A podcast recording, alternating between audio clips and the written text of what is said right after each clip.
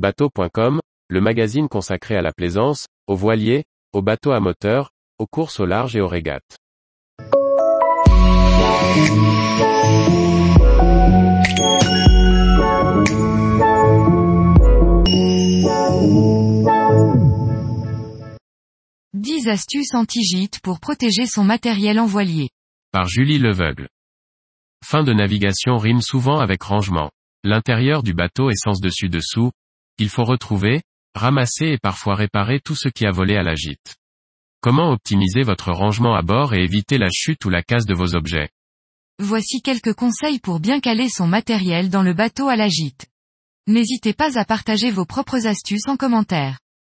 La technique de l'antidérapant au fond des placards et équipés est bien connue. Il en existe de toutes les couleurs, de différentes matières. La plupart des matériaux se vendent au mètre et peuvent être découpés à la forme exacte de vos aménagements. Ce que l'on ne sait pas toujours, c'est qu'un bon torchon sur la table ou le dessus du frigo fait tout aussi bien l'affaire. Pour retenir les objets à la gîte, l'utilisation d'un tendeur est particulièrement efficace. Il se place très facilement, à peu près n'importe où, et assure vos objets comme les éléments escamotables de votre intérieur. Vous pouvez ajouter un crochet vous permettant de manier le système d'attache avec plus de facilité.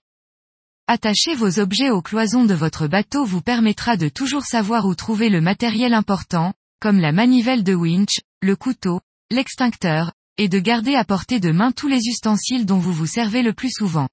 Il existe de multiples systèmes d'accroche pour s'adapter à tous vos objets. On peut citer le ruban auto-agrippant, la vis, la bague.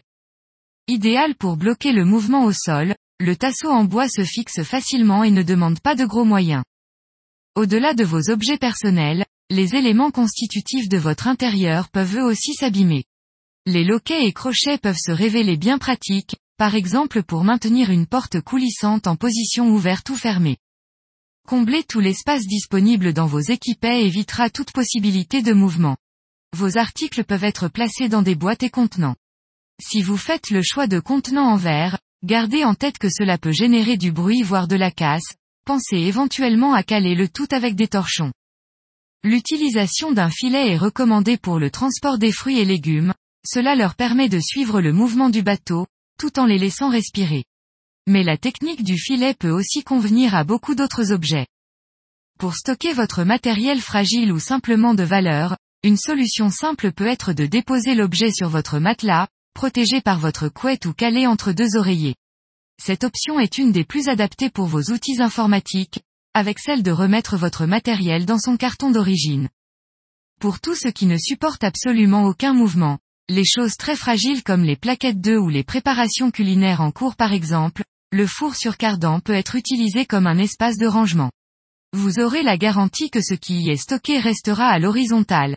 Sur la gazinière, les pinces servant à bloquer vos casseroles et tout peuvent aussi vous aider à caler d'autres objets.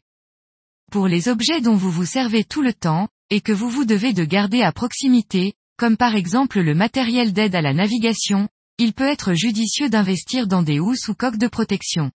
Vos appareils ainsi équipés seront moins sujets à la glisse et en cas de chute, les angles souvent renforcés préviendront la casse des écrans.